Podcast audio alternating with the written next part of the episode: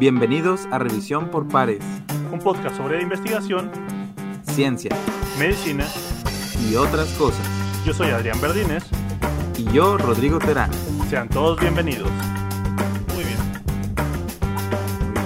Ahora sí ya. De cero otra vez. Cero, porque somos unos noobs y unos dummies para las tecnologías, las nuevas tecnologías, dirían los chavos. Ya estamos, ya somos este. Ya la chavarruqueamos. Estamos, ya estamos chaborrucos, exactamente. Pero bueno, de echar a perder se aprende. Eh, entonces, bueno, ¿Es más viejo? No, ¿verdad? ¿Cuántos años tienes? Tengo 27. No, yo también tengo 27. Ah, yo soy el más joven. Es un niño, es un jovenzuelo. Así es. Pero bueno, vamos otra vez a empezar desde cero. ¿Cómo están? Buenas noches. Este, Buenas noches. Este, bienvenidos a un episodio más de Revisión por Pares. 2.0. Eh, Vamos a hablar 2.0. El día de hoy vamos a hablar acerca de un tema que es infernal para muchos, incluido yo. Eh, la estadística es un, un tema que es enorme y nos podremos pasar aquí hablando horas, ¿verdad? Pero vamos, vamos a tratar de hacerlo breve. Y vamos a tocar, vaya, los puntillos básicos. Hoy nos acompaña un invitado muy, muy especial al que le agradecemos que nos tomara la invitación y que nos tenga paciencia. Y que nos tenga paciencia. Exactamente. Que es Ricardo Pacheco, un muy, muy querido amigo de nosotros que sabe muchísimo más que nosotros eh, de estadística. Nosotros tenemos las nociones, pero hay gente que, que las domina estas artes arcanas de los números y de tratar de dar a la verdad. Esos alquimistas dar de los números. Alquimistas de los números. ándale. Que, que a fin de cuentas, este, cuando uno está con estadística, ah, cuando uno se mete se da cuenta de que mucho es jugar con los números. Porque a fin de los números te dicen la verdad, pero también pueden decir lo que tú quieres que digas. Los los números dicen la verdad, los vectores no. Bueno, ahí es que la- tienes que hacerle las preguntas correctas. Y en, y en base a eso tú encuentras la verdad. Pero bueno, Pues, este, bueno, entonces, ¿qué es también- la- qué- ah, Vamos bueno, a empezar hablando de lo más simple. ¿Qué es la estadística? Bueno, la estadística es básicamente es el análisis matemático de variables, en ese caso en, nuestra, en investigación, eh, que nosotros vamos a ir encontrando y que en base a nuestros objetivos, eh, objetivos principales, secundarios, este, vamos a hacer ciertas este, pruebas que nos van a acercar en base a, a los números, a la estadística, de que si una, si una pregunta se puede responder o no y que nos dan sustento a, la- a la- a las aseveraciones que estamos haciendo o las podemos descartar. Ok. Eso es para mí Pues estadística. Es, es la manera de, de darle eh, puesta a nuestros objetivos, ¿verdad? A los objetivos que nos planteamos en nuestro protocolo y a nuestra pregunta de investigación. Porque recordemos que, como dijimos, todo proyecto de investigación que se haga solo está enfocado en resolver una pregunta, una sola. Todo lo demás podemos hacer elucubraciones, podemos hacer este, nuestras sugestiones, de a lo mejor esto se debe a esto, a lo mejor otro, pero si no es nuestro objetivo general, nuestro objetivo principal, no es eh, para lo que se diseñó el estudio y por lo tanto nuestro, nuestra estadística no, no está diseñada para ello tampoco, ¿verdad? Este, Y ahí, desde ahí podemos ver que la estadística juega un papel vital desde el momento en el que estás aprendiendo el estudio. Al querer contestar un objetivo primario, generalmente eh, pues alguien debe realizar un cálculo de la muestra para poder responder esa pregunta. Y pues te das cuenta que la estadística juega un papel desde el inicio hasta el final de- del estudio y de tu protocolo. Sí, vaya que sí. Este, la verdad es que normalmente esta parte es de las más, yo creo, ignoradas al momento de estar haciendo el protocolo. Mucha gente dice, ah, sí, copio el párrafo de otro protocolo o copio esto de otro, no. Pero no, pónganle mucha atención porque plantear una buena estadística desde el principio, desde antes de hacer el proyecto o de empezarlo, vaya, eh, les va a ahorrar muchos dolores de cabeza más adelante y sobre todo va a evitar que estén haciendo lo que, por falta de un término correcto, digamos, es eh, estadística mala, ¿no? Este, hay muchas No apropiada. mala en el- en el- no apropiada. Hay muchas estadísticas de la salud porque, pues a veces uno quiere ver la, ver- la verdad que quiere ver, ¿no? Este, y tampoco se trata de forzar a los números, hay que respetarlos, ¿no?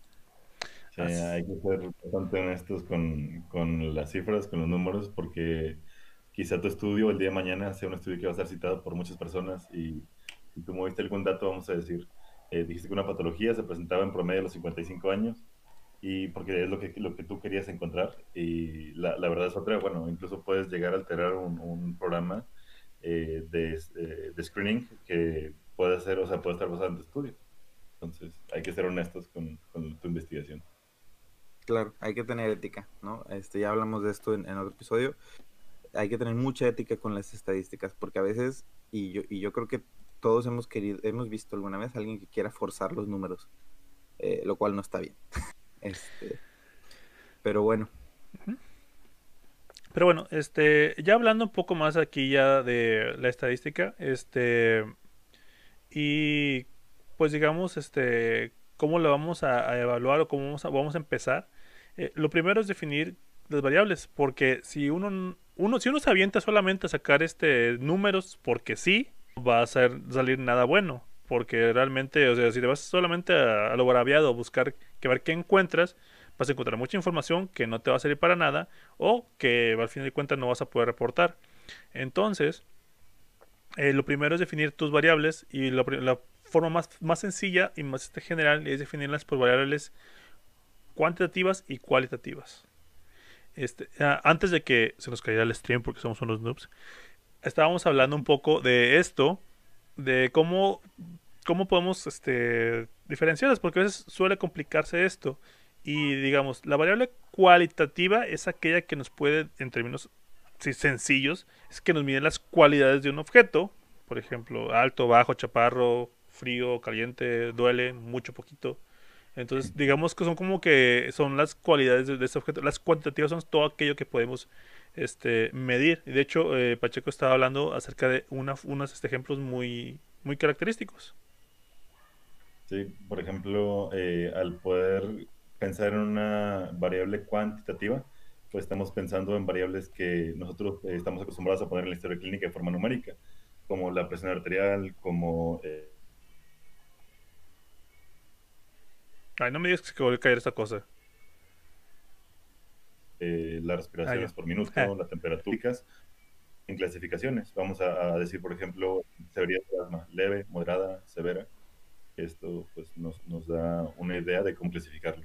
Y, y de hecho, y de hecho, o sea, por ejemplo, eh, como menciona así, de, cuando tú le pones ca categorías a tus, a tus variables, por ejemplo, el ejemplo más común es el, el peso. E, el peso es una variable eh, numérica que tú puedes categorizar en IMC. Y incluso el IMC sigue siendo una variable numérica que también puedes posteriormente volver a categorizar. De que sobre pesos, es peso normal, sobrepeso, obesidad, obesidad tipo 1, etcétera Y así con todas las variables y hay que ir acomodándolas dependiendo de qué es lo que quieres evaluar. Y ahorita eh, me voy a adelantar un poquito. Eh, siempre que tengan una base de datos, traten de tener eh, la clasificación numérica para después poder nosotros hacer la clasificación categórica. Vamos a decir, si tengo el 31.5 de IMC, puedo decir que es obesa o obeso, pero si tengo obeso no puedo saber si era 31, 32, 33. Entonces siempre es mejor tener eso. Sí, eso es algo que, que siempre es muy, muy importante. Nunca, jamás clasifiquen desde el inicio. Pongan los números, o sea, pongan las, lo que obtuvieron. Y también, por ejemplo, eh, ahorita vamos a hablar un poquito más de la base de datos y cómo diseñar una buena base de datos. Pero, por ejemplo, este, eh, en, el, en el ejemplo de la presión arterial, tenemos dos, dos, números: la presión arterial sistólica y la diastólica. Si uno la pone en un solo cuadro de, digamos, Excel, que es lo más común que se, utiliza, eh, el programa no lo va a poder leer si tú tienes en una eh, eh, los dos valores en una sola, porque pues tienes una un este una un slash que los que los divide y eso a fin de cuentas este la computadora te lo va a leer de otra forma, así que lo más conveniente es siempre que todas las variables tengan su propia casilla de evaluación. Sí, muy cierto. Y también, de ser posible, antes de que las empieces a anotar, cuando estés diseñando tu base de datos, tenerla codificada, ¿no? Que codificar es esto de, asignarle un valor numérico, por ejemplo, a respuestas. Es, bien común que, quieran poner, en, por ejemplo, en género. Género es, lo que más lo veo. Que quieren poner género y en la base de datos escriben manualmente femenino o masculino. Recordemos que el programa, eh, por ejemplo, SPSS solo entiende números, o sea, los programas para analizar números solo entienden números. Entonces, en vez de hacer eso, asignenle un valor numérico, por ejemplo, uno femenino, dos masculino, ¿verdad? Y escriban uno o dos en Excel, en vez de escribir la palabra, porque si no, luego va a ser un, un... Digo, se puede arreglar, como todo, pero mejor háganlo bien desde el principio. Sí, porque te ahorra mucho tiempo. E incluso con algunos otros programas, eh, por ejemplo, yo actualmente utilizo R, que te permite usar pues algunas variables, eh, pues como, o sea, por ejemplo, género masculino y femenino, te quita, como estadista, te quita mucho tiempo porque requiere que, eh, que hagas una, un, un, código para poder entender ese, ese lenguaje. Entonces, como dice Terán y Verdini, lo más correcto es darle un, un, valor numérico a las categorías. Y tú tener eso, tenerlo anotado en otra Excel, decir, eh, le puse cero hombre y uno mujer, porque después pasa que, que, te ponen, no se acuerdan cuál era cero, cuál era uno, y eso es un problema enorme. Ah, sí, eso es bastante, es bastante común. Es bastante común que pase eso, o sea, que estés haciendo tus cosas, hagas tu base de datos, la llenes, y ya cuando vas a hacer la, el, análisis estadístico, no te acuerdas cuál era el hombre y cuál era la mujer, y tienes que volver a revisar todos los expedientes otra vez. Sí, es, es una lata, es terrible la verdad. Entonces, mejor háganlos bien desde el principio, ¿no? Este. Pero bueno, ya que estamos hablando de esto de, de, cómo hacer una buena base de datos, cómo, cómo eh, hacemos una buena base de datos, ¿no? O sea, cómo ah, nos aseguramos de que en un futuro, ya sea si nosotros o alguien más nos va a apoyar a hacer el análisis estadístico, tengamos los datos que necesitamos en el orden o en la forma escrita que necesitamos y eh, en un lenguaje que entienda el programa estadístico, ¿verdad? Este, ¿Cómo es que nos podemos asegurar de esto en, al momento de estar haciendo una base de datos? No sé qué opinan. Pues yo, yo, creo que una parte esencial es lo que ustedes ya comentaban, de hacer la codificación. Y otra parte que yo considero también esencial, que ya lo comentamos un poquito, es hacer el diccionario, donde tú le das, por ejemplo, el cero, dices cero igual hombre, uno igual mujer. Y te vas a, o sea, en, una eh, columna, y la siguiente variable la tomas en otra columna y así te vas para poder tener un orden y que a la hora de, querer revisar qué hiciste, eh, pues esté, esté, entendible. De otra forma también, por ejemplo, a mí me ha llegado a, me han llegado pues eh, proyectos donde no ellos, ellos mismos no se acuerdan y me dicen, oye, es que no sé qué hacer. Como que, wow, es que yo tampoco, porque ni siquiera tengo eh, una forma de, de adivinar qué es lo que hiciste. Entonces, e, ese es el ¿qué me tomo por estos granitos de la medicina, de la estadística. Exacto. Sí, sí, puede ser cualquier, eh, cualquier cosa, ¿no? Este, y, y, acuérdense que si no lo hace, pues, la persona que les ayude no les va a resolver, o sea, no son, no son adivinos, ¿verdad? O sea, tienen que saber, tienen, ustedes tienen que hacerlo bien.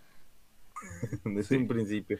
Sí, y bueno, este, este, aquí yo tengo una prima máxima cuando, este, cuando, habla, cuando hablo de bases de datos, cómo, cómo hacerlas, y es hazlas bonitas, digo, hazlas funcionales, no bonitas.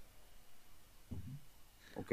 Porque, hazlas funcionales, no bonitas. Porque a veces, este, me ha tocado muchas veces que cuando hacen una base de datos, el problema es de que le ponen de que seis columnas arriba para dividirlos, luego una columna extra y luego eh, en la columna de la izquierda le ponen como que el grupo por las hacen las categorías de que hombres y mujeres o así hacen un algo muy elaborado cuando el problema es que por ejemplo el programa el programa base que es SPSS solo te entiende dos columnas izquierda y arriba así para términos burdos izquierda y arriba se fregó y en cada una tiene que ir una de las variables entonces en el, en el, en el intento de ahorrar espacio de ahorrar este eh, contenido y hacer una tabla, digamos, este, más elegante.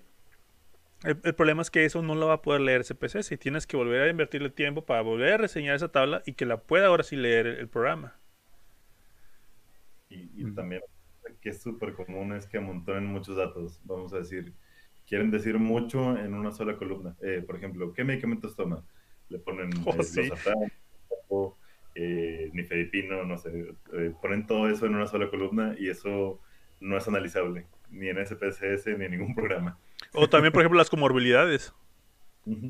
Sí, También comorbilidades es algo bien común que lo quieres poner en una sola columna y no es posible. Tienes que poner, por ejemplo, columna de comorbilidad 1, columna de comorbilidad 2, columna de comorbilidad 3, etcétera, ¿no? O sea, y en cada una escribir una para que O, o si, lo o si lo que te interesa es que haya como, si hay comorbilidades o no, puedes hacer de que una columna que diga comorbilidades, si no, y en otra que diga cuántas comorbilidades. Digo, si no te interesa tanto saber cuáles son cada una.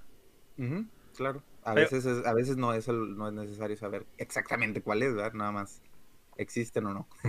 Exactamente. Eh, sí, y, eh, eh, cada columna tiene que ir un pedazo de la información. Por ejemplo, lo que les decía al principio de, de presión de, presión arterial. Es muy común que también lo pongan en una sola columna las dos presiones, la diastólica y la sistólica. Pero el problema es que eso para analizarlo no se va a poder de manera fácil, digamos. Entonces lo que tienes que hacer es poner en una columna la presión diastólica y una columna la presión sistólica. Y si va a ser presión sistólica y diastólica, intervención y otro grupo control o preintervención y luego posteriormente hay que hacer otra columna que diga sistólica, diastólica, postintervención y así con cada una de las variables. Sí, sí, sí, totalmente. Algo que yo también me he topado, otro consejo que me llegó a, llegué a verlo, no me pasó, pero lo llegué a ver, es eh, que no anotaran, o sea, le asignaban un folio interno, por ejemplo, paciente 1, paciente 2, paciente 3, pero no anotaban el folio del expediente o de, de su, de su NSS o lo que sea. Y eso es un problema porque si en algún punto se te llega a corromper la base de datos o pierdes algunos datos o te faltaron datos, etcétera, y no tienes los números, después ya no sabes ni qué paciente incluiste y pues esa información no te va a servir y vas a tener que empezar de cero. O sea, incluyan siempre el, de el número de expediente. No ocupan el nombre, no ocupan nada. Nada más ocupan el número de expediente. No, por favor, nunca se olviden de anotar eso. También un, un consejo que me ha pasado o he observado muchas veces es que eh, no encuentren cuál es el documento final, cuál es el- la base de datos que, que ven trabajado. Entonces, otro consejo que, que yo creo que es bastante bueno es que cuando guarden su base de datos, la guarden junto con fecha. Es una forma muy Mm. rápida, ¿no? es una forma, porque si le ponen final y luego final, final, final, final, ahora sí, se vuelve... no Sí, claro, como, como las versiones del protocolo, ¿no? Versión, versión 1, versión 1.0, versión 2, versión 5, versión final, versión para entregar. Este, te vas perdiendo, ¿no? Entonces, sí, anotarlo con fecha o, o, por ejemplo, también las iniciales de la última persona que, si estás trabajando en, una, en un equipo, las, las iniciales de la última persona que modificó el documento también es común verlo, o el número de edición que es, etcétera, ¿no? Este, Sí, y este, más que nada eso es para poder este subirlo y también tengan un respaldo en una nube porque es más, más del normal, es más común de lo que creen que se friega la computadora, se le cae el café, se te cayó, se te la robaron y se perdió tu base de datos, entonces siempre tengan un buen respaldo claro, Y ese es un, un gran, gran consejo. para es- todo. todo tu trabajo es eh, en lo que más se tarda es en reclutar realmente, entonces guárdenla muy bien, cópienla, denle una a su mejor amigo. es Que, que no te robe la info- que no te robe el trabajo, pero sí. increíblemente. Este, y bueno, ya hablamos un poquito de esto de las variables cualitativas, cuantitativas, la importancia de la base de datos. Ahora bien, ya enfocándonos en, el, en cómo hacer el análisis estadístico, eh, hay varios puntos que todavía hay que tomar en cuenta. Uno es saber, ya lo que vimos, de cuáles si tus variables son cualitativas o cuantitativas. Porque, dependiendo de esto, se va a hacer el análisis estadístico y qué prueba estadística. Las variables cuantitativas, a grosso modo y de manera muy burda, es que la mayor parte de las estas se utiliza solamente la evaluación de chi cuadrada cuando es una comparación de entre grupos, digamos así. Sí. Este, ¿por qué? Porque pues no hay mucho más que hacer. También se podrían hacer este otras cosas, pero realmente para el nivel residente es como que chi cuadrada. y ya. Este, Hay un mundo. Lo, lo básico, lo que tienen que saber eh, obligadamente es que cuando es cualitativa, lo más probable es que en algún momento van a hacer una chi cuadrada. Después pueden hacer cosas más complicadas, pero si no tienes una chi cuadrada, no puedes avanzar más allá. exactamente. Así es. Sí, es, es lo básico de lo básico para lo cualitativo. Eh, y en lo cuantitativo se va complicando un poco la cosa, porque primero hay que sacarle eh, pruebas de normalidad a los valores. Este, Pruebas aquí, de normalidad. ¿Qué significa eso? Y porque como Todo. Goros Mirlov no es una Kalashnikov, O un vodka. un vodka. que yo, yo, la La primera vez que- que me dijeron como Goros Mirlov, pens- me pensé en un ruso con una, con una AK-47. Yo, pensé en un podcast. Creo que eso habla mucho de mí. Eh, yo creo que ahí lo, importante es que nos va a decir, eh, es una prueba estadística también, Colmorgo Smirnoff, o KS para los cuates, eh, puede ayudar a, a, ver cómo está distribuida la información. pues hay que acordarse un poquito de, la campana, o sea, de, la forma de campana de Gauss, que es como una joroba. Y esa es, cuando sigue ese comportamiento que la moda, la media y la, y la, y la mediana están en el mismo sitio, podemos decir que es una, es una distribución normal. Muchas cosas biológicas eh, tienen una distribución normal. Sin embargo, cuando son muestras chiquitas o cuando tenemos eh, alguna variable muy específica, eh, esta corre el riesgo de ser no normal no paramétrica. Y para esto nos sirve el KS, que bueno, nos dice si es o no es normal. Hay otros métodos visuales que puedes tú ver si, si, está, si tiene la forma de la curva o no. Pero bueno, para fines otra vez pues eh, lo que necesitas saber es una KS. Sí, porque luego está también la prueba de Shapiro-Wilk, ¿no? Es la que se utiliza para muestras más pequeñas. Y esa es más estricta. De hecho, o sea, es, es una prueba más estricta que, que, es más probable que te salga no paramétrico. Pero bueno, eso es bueno, y... otra, otro rollo. Otro mundo, sí. No, y hablando de esto, es importante porque esto que, que habla Pacheco de la paramétrico no paramétrico a veces suele confundir porque en medicina, desde muy temprano en la carrera se nos inculca que valor de P igual a menos, menos de 0.05. Esa es como que la prima máxima que te enseñan en todo el tiempo. Menor a 0.05. El, problema es que P es una, es, una, es una herramienta. Entonces, como herramienta se puede utilizar de, varias formas y la P no solo se obtiene de una sola prueba estadística. Con, eh, Chi te da P, 3 Student te da P, KS te da P, Shapiro-Willis te da P. Entonces, todas todas este, esas pruebas te dan P y se interpretan de manera diferente dependiendo de cómo, qué es lo que quieras utilizar. Por ejemplo, en el en la prueba de, de KS, lo que, eh, las pruebas que digamos que lo que buscarías que tu P, eh, que buscarías es que tu P sea mayor a 0.05 porque te indica que es una prueba, que es un estudio, o digo, es una variable que es paramétrica, que se encuentra dentro de los parámetros de, digamos, de normalidad dentro de la campana de Gauss. Y esto pues es lo que nos facilita todo, porque realmente es, más fácil realizar en general las pruebas pues, paramétricas eh, que las no paramétricas. Incluso hay, hay personas que que se meten en algo que se llama teorema.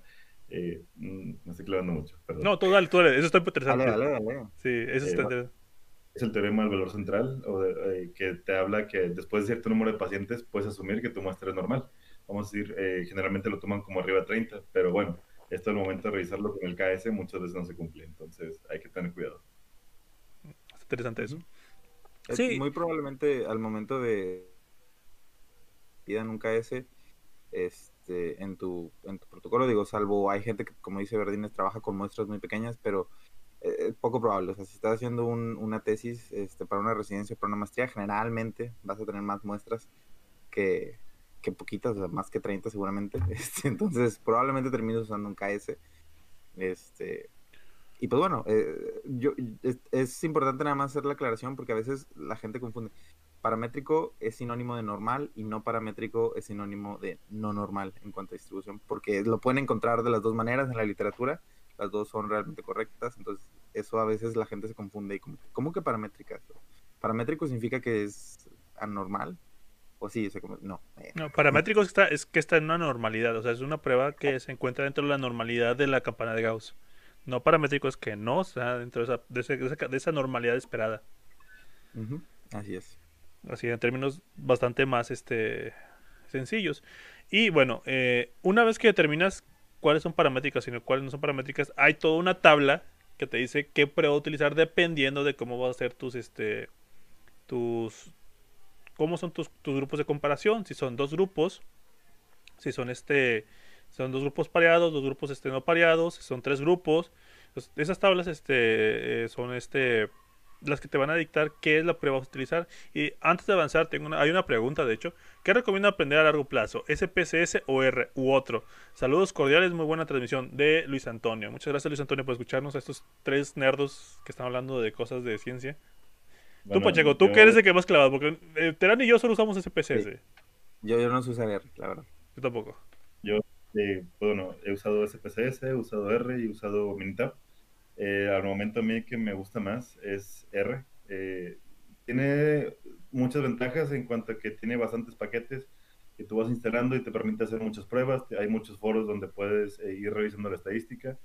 Y bueno, tiene también sus ventajas. La desventaja es que utiliza un código que tú tienes que aprender y es un poco más lento. Pero una vez que lo empiezas a dominar, eh, a largo plazo es una herramienta increíble. Yo he hecho desde chi cuadradas hasta network analysis dentro de ese, eh, de ese programa. Entonces, te abre un, mundo increíble de, oportunidades para hacer estadística.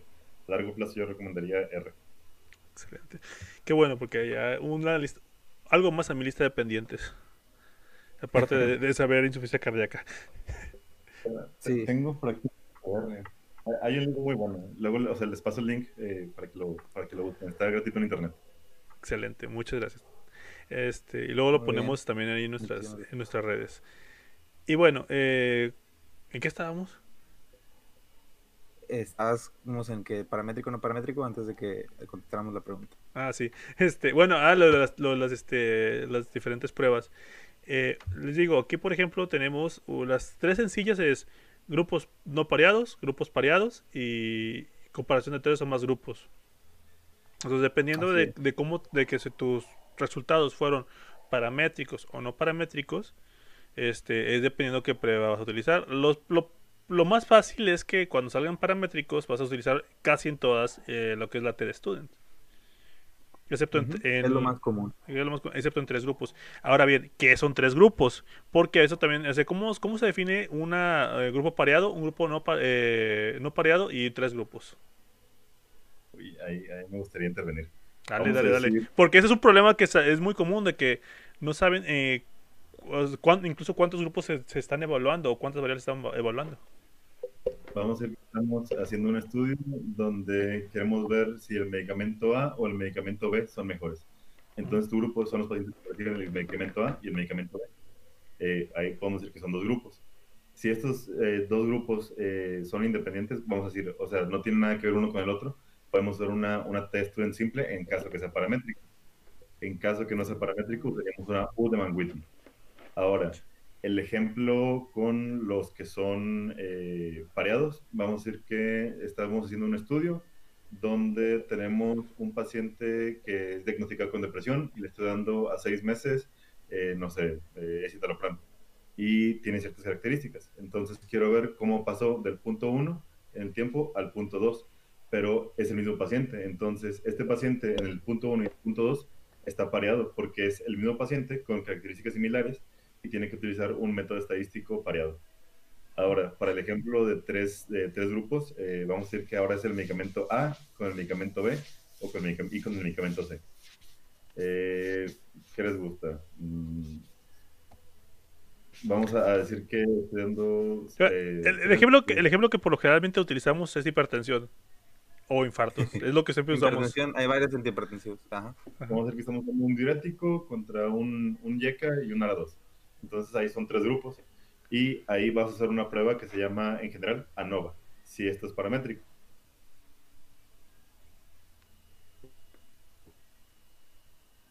También hay ANOVA para datos pareados estricto, eh, con ver algunas cosas que se llaman supuestos, que son cosas para, que, para, para ver que está haciendo la prueba correcta. Y en caso que fueran eh, no paramétricos, eh, utilizas un... Ah, se me nombre. Um, ¿Una Cruz Wallis? Mm, ahorita un cross Wallis, gracias.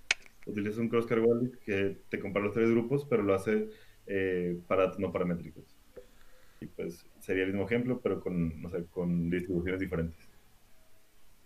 Exactamente. Entonces, eso es la importancia de saber qué vamos a hacer. Y esto, todo esto se plantea desde el principio. O sea, esto no se hace de que, ok, tengo mi base de datos, ¿qué voy a hacer? No, esto lo planteas desde el principio. Que es lo que comúnmente pasa, ¿no? Exactamente. comúnmente la gente llega como que ya tengo mi base de datos, ¿ahora qué hago con todo esto? Sáqueme el P. exactamente, eso es como que llega, está Pacheco ahí tranquilamente trabajando, la la la con su café, de repente llega alguien que dice, oye, tengan mi, ten mi base de datos, ¿qué le puedo sacar? Con P. Exacto, si se están preguntando a sí mismos qué le puedo sacar cuando ya tienen la base de datos, ya lo hicieron mal. o sea, no es por ser mala onda, pero ese no es el método científico. Hay, apoyarse desde un principio con alguien que les pueda orientar a ver qué pruebas son las que, las que podemos prever que se hagan y cómo lo van a analizar, porque eso les va a ahorrar tiempo, les va a ahorrar eh, que estén buscando pacientes de más o pacientes o que tengan que completar más atrás. Entonces, tenerlo planeado les va a ahorrar tiempo, que bueno, el tiempo en residencia pues es oro. Sí, porque a fin de cuentas, este... Perdón, te interrumpí.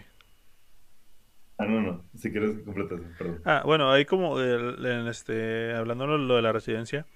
Eh, sí, o sea, cuando estás con pendientes, cuando tienes que estar este, estudiando para otras cosas, para exámenes, exámenes de grado, eh, y verlo de los pacientes que tienes a tu cargo, entonces también es bastante, digamos, aprender algo nuevo que, que si lo agarras desde cero, o, o lo agarras y es, te quedas así como que, ¿qué diablo estoy viendo? Porque si te pones a... Dices, bueno, después veo un tutorial en YouTube. Incluso muchos tutoriales en YouTube eh, te, piden un mínimo de, digamos, comprensión para saber qué estás hablando y si los aguantas, porque, Dios mío, están muy, muy de flojera. o con voces muy aburridas. O, que tienen el audio así de que... vamos a hablar. Vamos a hablar de chi cuadrada. La chi cuadrada. y así te vas 40 minutos de tu vida. Pero sí, este... Otro punto que, considero súper importante es eso mismo que decías de eh, ¿a, qué, o sea, ¿a qué le saco P? Así eh, es, es, ¿Y mi P? ¿Dónde quedó mi P? Oye, quiero mi P. Ah, para eso hay que saber cuándo se puede pedir una P. Eh, hay, hay, dos tipos de estadísticas ya a, grandes rasgos, que es la descriptiva, que no hace más que escribir y tienes tus, tus datos de media, moda, desviación estándar, de cuartil y todo esto. Y eh, tienes tus... Eh, la, la, estadística inferencial, que es la estadística donde eh, pues haces pruebas de hipótesis, que eso es a lo que le puedes sacar la P. Vamos a ir comparación de dos grupos para ver si son diferentes o no, comparación entre grupos, como decíamos ahorita. Todo lo que, lo que me compare de forma, o sea, de dos grupos o más, pues le podemos sacar una P. Porque de repente llegan y, oye, sácame la P de todo. Y, aquí yo quiero tomar una anécdota que me gusta mucho, que me pasó. Este, de una vez que estábamos apoyando a un, este, un estudio en el cual eh, pues ya hicimos todo de manera, digamos, bien, o al menos decente. O sea, lo, mínimo requerido para, para el protocolo. Entonces, cuando se manda a revisar, lo que pasa es que eh, el asesor encargado, perdón, este, eh, la ve y le dice, ok, sácale P a la edad. Y ahí fue como nos quedamos como que, ok, pero ¿por qué? Si la, el grupo eh, era el mismo grupo, o sea, eran pacientes que se vieron eh, preintervención y postintervención, entonces sacarles P a la P, preintervención y postintervención, nos iba a dar 1, porque eran las mismas edades, eran los mismos pacientes, entonces tampoco se le saca P a todo. Sí, así es. La, la P se ha abusado increíblemente, la verdad, en, las ciencias de la salud. O sea, yo creo que ya, la verdad, yo creo que ya no sabemos ni exactamente qué significa muchas veces cuando estamos hablando de P. Ah, o sea, no sabemos. Es un buen punto. ¿Qué es la P? No sabemos interpretarla. ¿Qué es la P? O sea, la gente solo dice, ah, sí, está menos de, punto .05, entonces. Ya. Chido, ya. déjale, caer 400 gramos de ivermectina. Ajá, sí, exactamente. Y ahí es un punto bien interesante que incluso muchas, muchas personas, eh, incluyéndome yo hace, hace poco, eh, teníamos un, concepto erróneo de la P. Eh, muchas veces pensaban que era la probabilidad de que un, un valor fuera dado al azar. Es la, la definición pues que dan muchos, muchas personas, pero es una definición errónea realmente todo tiene que otra vez con la, con la curva de distribución y es eh, el tener, o sea, cuál es la probabilidad de tener un valor igual o más extremo al que estás obteniendo. Entonces, sí es un poquito diferente a lo que, a lo que todo el mundo piensa, pero bueno, para fines muy prácticos es un punto de corte. Ahorita hay una, ahorita y siempre ha habido un debate increíble de saber si 0.05 es el punto de corte ideal. Hay incluso autores eh, como Yodanis que eh, debaten que no, que es el individual para cada estudio. Entonces, bueno, es algo súper importante y súper básico. Digo, todo el mundo hablamos de la PEP, pero pocos saben qué es eh, y es algo, algo complicado, la verdad. Sí, es algo que, que no es tan simple como ya es menor de 0.05, entonces ya esto no es al azar y entonces esto es verdad. Porque es como muchos lo toman. O sea, como que, ah, si, es, si esta P es, es menos de 0.5, ya entonces es una intervención válida. Y no hay que hacer eso, porque eso nos puede llevar a, a conclusiones que no son reales y que no son ciertas y aplicarlas en la práctica clínica y eso pues puede producir muchísimas iatrogenias, ¿no? Ah, este, si, malinterpretamos la información. Como todo este año. a, mí, me gusta mucho. Eh, vamos a decir que hay dos medicamentos, vamos a hablar de diabetes esta vez. Un medicamento como la metformina, que a lo mejor la puedes conseguir tan barata como 14 pesos, y la comparas contra otra, vamos a decir, citagliptina, que bueno, probablemente sea mucho más cara entonces, eh, vamos a, poner un caso hipotético donde tienes un estudio que demostró que bajaba la hemoglobina glucosilada eh, más la, la citagliptina y vamos a decir que bajó, no sé, 0.2% más, pero te dio significativo. Realmente ahí tú tienes que pensar afuera de la PEP, porque si, si vas a dar citagliptina por solo una disminución de 0.2%, ahí, o sea, le estás causando un costo al paciente, le estás causando efectos adversos que a lo mejor él no tenía con metformina. Entonces, aparte de la P, también hay que ver el contexto clínico, que eso es súper importante. Sí, no, y este también tomar en cuenta con muchas reservas de que a veces, eh, no quiero quemar a nadie, pero este a veces se... los números no te van a mentir, ese es, un, ese es un hecho, los números no te mienten, pero si le preguntas las cosas adecuadas, pueden responder lo que tú quieres que te respondan.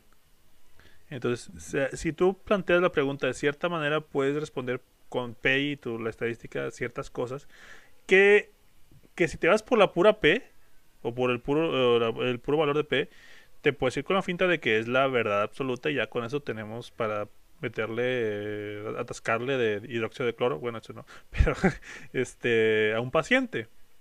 Entonces, bueno, y deja tú, o sea, si nos vamos a las ciencias básicas, que es un poquito ya, que es un poco más exacto, ahí como que adquiere un poco más de sentido esto, pero en ya aplicado a un paciente es, hay muchas variables que intervienen, que pueden, este, no solamente biológicas del paciente, sino también sociales, su, su, por ejemplo, algo que muchos no toman en cuenta es la capacidad de transporte, cuánto va a gastar en los, en su, en su cuánto gasta de dinero eh, el paciente, cuáles son, sus ingresos este, mensuales.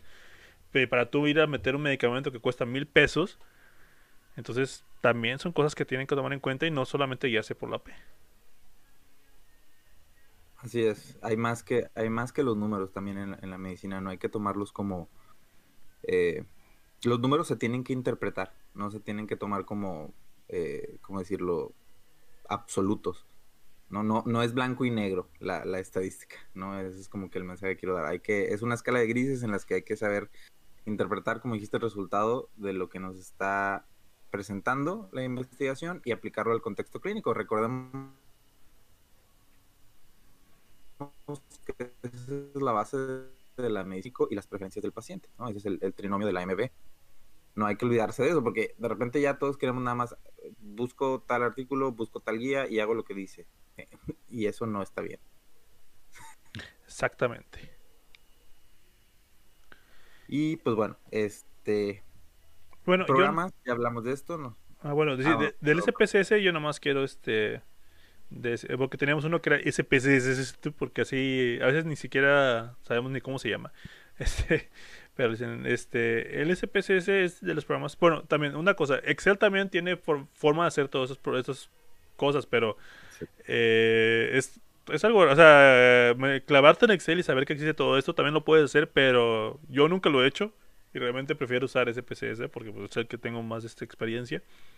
Eh, pero es un buen programa, o sea, y está, eh, ya cuando le agarra la onda puede hacer también cosas bastante decentes, pero ya les dije, como ya les dijo Pacheco, hay más cosas allá afuera. También, hay que, hay que pues, como todo, hay que estar este, estudiando, repasando y, viendo cosas. También con la, y mucho de esto de los programas eh, es práctica también. O sea, el estar practicando con el programa te ayuda a hacerlo más de la manera más sencilla. Entonces también este, también para que tomen en cuenta. Y bueno, el último punto que queríamos tocar es. Ajá. Yo creo que es importante empezar con, con SPSS. Eh, realmente te facilita mucho que puedas ir aprendiendo y, haciendo la estadística. Es súper buen programa y te ahorra tiempo realmente. O sea, eh, con todo y todo, SPSS es una herramienta muy buena y el tiempo que te puede ahorrar es increíble. Y bueno, ya como último punto, este, ya porque este está, es un, fue hecho, estuvo muy padre el tema, fíjate. Eh, ¿qué, ¿Qué cosas hay más además de la P? ¿Qué hay más de, qué hay más de aparte de la P? Dime. Tú, Pacheco, que es el que Yo creo que lo primero, nada más quería hacer un comentario. Aparte ah. de la P, otra cosa que, que, yo creo que todos lo vemos, ¿no? En estudios clínicos y, y, a veces no sabemos qué significa. Eh, son los intervalos, los intervalos de confianza. Ah, sí, cierto. me pasó este, eso. eso es súper importante, ¿no? Eso es otra cosa que es bien común verla, que, que la utilicemos en investigación clínica sobre todo, y bueno, en cualquiera, pero, o sea, en nuestro ámbito, que es, que es la clínica, eh, ¿qué significa el intervalo de confianza? ¿O qué es un intervalo de confianza, no? Esa es la pregunta, la primera pregunta que hay que hacerse. Es bastante importante esa pregunta. Eh, pues realmente el intervalo de confianza, eh, nosotros es, el grado de certeza que tú tienes de que el valor real poblacional, cuando estás haciendo un estudio inferencial, está dentro de los límites de esos dos valores. Generalmente eh, vamos a ver tres cosas cuando, ponemos, cuando ponen una P y un intervalo de confianza, que es el, el mejor estimado, que es el numerito que ponen antes, vamos a decir, eh, vamos a decir que es un valor estimado de 4 y un intervalo de confianza que generalmente es eh, abajo del 4 y arriba del 4. Vamos a decir que es el mejor estimado es 4 con un intervalo de confianza entre 3 y 6. Y eh, ese intervalo de confianza es algo, es algo maravilloso. Es una forma incluso puedes sustituir a la P en, muchos en muchos momentos. Y eh, también te, da el, te habla del grado de certeza que tú tienes de que tus valores son, qué tan precisos son. Entre más pequeño sea el intervalo de confianza, pues tienes una valoración más precisa. Y entre más grande sea, eh, generalmente tienes valores más imprecisos o más variables. Entonces, esa es una herramienta que hay que aprender a usar. Y es bastante valiosa a la hora de que tú interpretes artículos y a la hora de que tú lees un artículo te da una certeza entre qué valor y qué valor puede dar tu, tu paciente cuando le des el tratamiento o cuando le hagas alguna prueba diagnóstica. Así es. También hay, hay un mundo de cosas que hay, el AP es una herramienta muy buena y pues hay que respetarla. pero eh, el intervalo de confianza está, está ganando bastante poder. Eh, la verdad es que matemáticamente los dos vienen de, de supuestos muy similares, eh, pero ahorita hay revistas que ya no te permiten que uses P, o sea, necesitas poner los intervalos de confianza de forma obligatoria y quitar el la P, porque hay una teoría, una tendencia a creer que la P sobresimplifica la forma en la que se interpretan los, los, los resultados. Pero eh, bueno, realmente eh, va a ser bien difícil que nosotros hagamos un, un, protocolo o una investigación sin P, entonces pues ahí sí hay que darle todavía bastante importancia. No, y más, que, o sea, más que suprimirlo, quitarle es darle el lugar que le corresponde. Entonces, para que eh, usarla como herramienta, usarla cuando le toca usar, ser usada.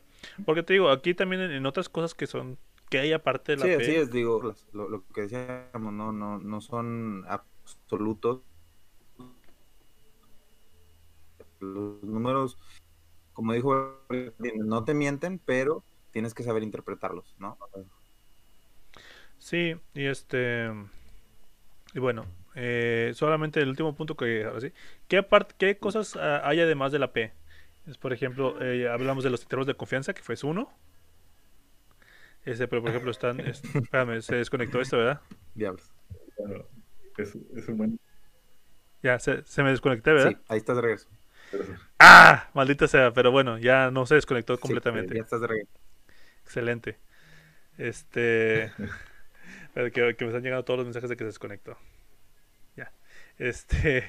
Perdón. Eh, aquí, como les decía eh, no solamente existe la P, también existen otras cosas que son, eh, ya hablamos de intervalos de confianza, está el, los source ratio, eh, que también tienen que utilizarse de manera que deben utilizarse, este, la mortalidad, este, las tablas de forest plot, las tablas de, de, supervivencia, entonces son muchas herramientas las que tenemos disponibles, pero cada una tiene su uso. Incluso en algunas se usan varias este, combinaciones. De hecho, una herramienta súper importante que está, yo creo, muy poco utilizada son las tablas de supervivencia, que de ahí puedes sacar una cantidad de información increíble. Y muchas veces, incluso si tus metas son tener algún estudio que contenga calidad de vida, tener una tabla de supervivencia es, es una herramienta maravillosa porque puedes hacer y deshacer eh, modelos, cosas más avanzadas. Pero bueno, es, es, hay que aprender a, usar también nuestras herramientas y también distinguir entre ORs, RRs, que bueno, son medidas que son absolutas o medidas relativas. Y esto, eh, ¿por qué es importante conocer, o sea, como absoluto relativo?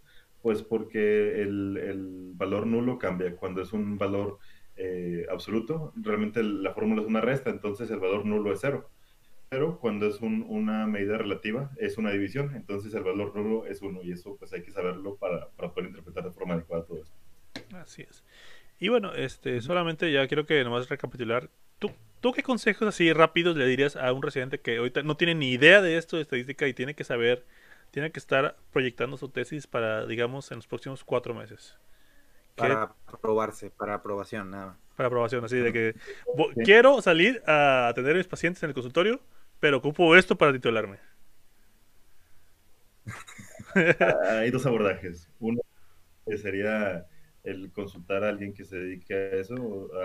yo creo que no sé si en todas las instituciones haya, pero bueno, eh, pues sí es bastante adecuado respaldarse en alguien que tenga un poquito más de experiencia en esto. Y de no ser posible, es, lo importante es que puedan definir bien su base de datos. Es la, es la cosa más importante, que puedas saber qué tipo de variables hay, que puedas saber eh, qué tipo de estadística hay. O sea, estos temas que tocaron aquí se me hacen fundamentales para poder dar o, avanzar e incluso llegar a publicar una, una un buen protocolo. Sí. Entonces, como lo decíamos al principio.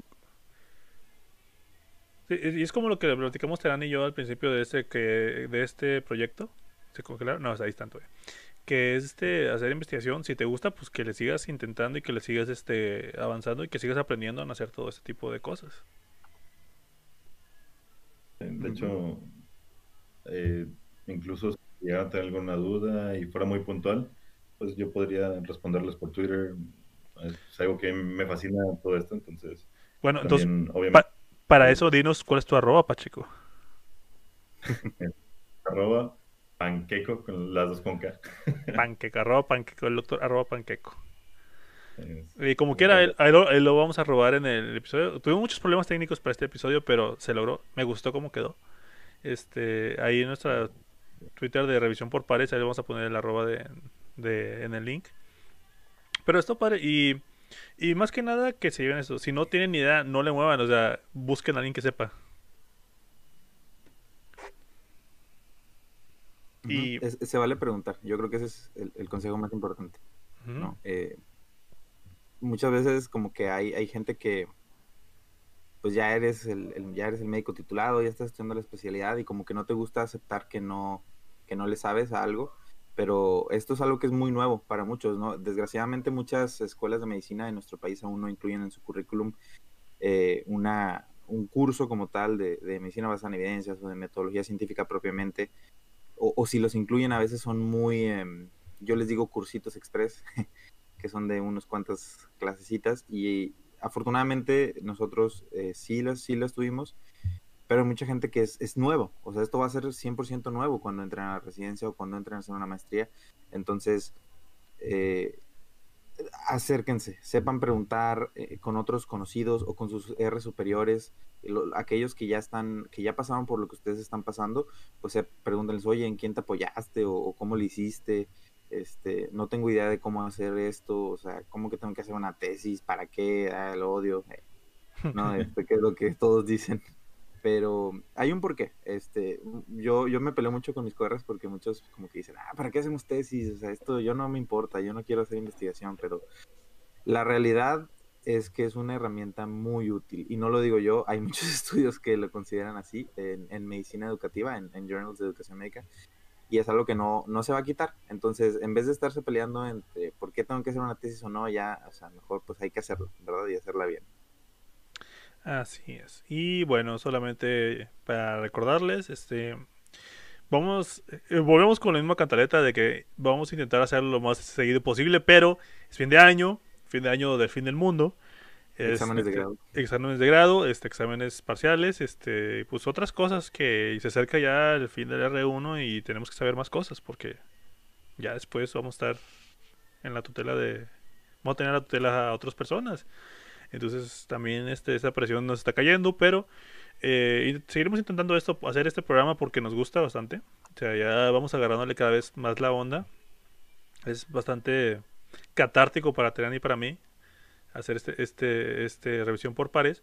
Y pues solamente que nos sigan en las redes, revisión X pares, en Twitter y en Instagram, revisión por pares. Ahí como quiera vamos a, robar al doctor arroba paqueco con K. Panqueco. Panqueco, perdón, arroba panqueco. Cuando le Deberías considerar este cambiar tu, tu hashtag para para, cuando ya para cuando seas, seas, influencer este estadístico. Oigan, estadista. Me fascinó lo que están haciendo. O sea, se me hace increíble que, que estén pues ayudando a, a, tantas personas con, con, en este medio. Es algo bastante bueno. Digo, la verdad es que difundir la, lo que saben de investigación es como algo súper súper benevolente de su parte, porque hay personas muy envidiosas que prefieren no hacerlo y esto es... o que lo hacen con voz monótona. que lo podemos hacer así. Revisión por padres. No, la verdad es que te lo agradecemos la, la que nos dices y pues muchas gracias por, por tomar la invitación. Digo, este tema eh, en, en, algún otro episodio, no en este, pero lo comentamos que la mejor, el mejor consejo es acércate a alguien que sepa de estadística si no sabes qué anda con la estadística y nosotros si bien tenemos nuestras nociones y entendemos, yo creo que me atrevo a decir la parte básica de la estadística en investigación médica o en investigación en ciencias de la salud, no somos para nada... Eh, expertos, ¿no? Entonces, por eso queríamos a alguien que tenga más experiencia y pues pensamos eh, en ti inmediatamente, por eso te agradecemos mucho que nos hayas la invitación.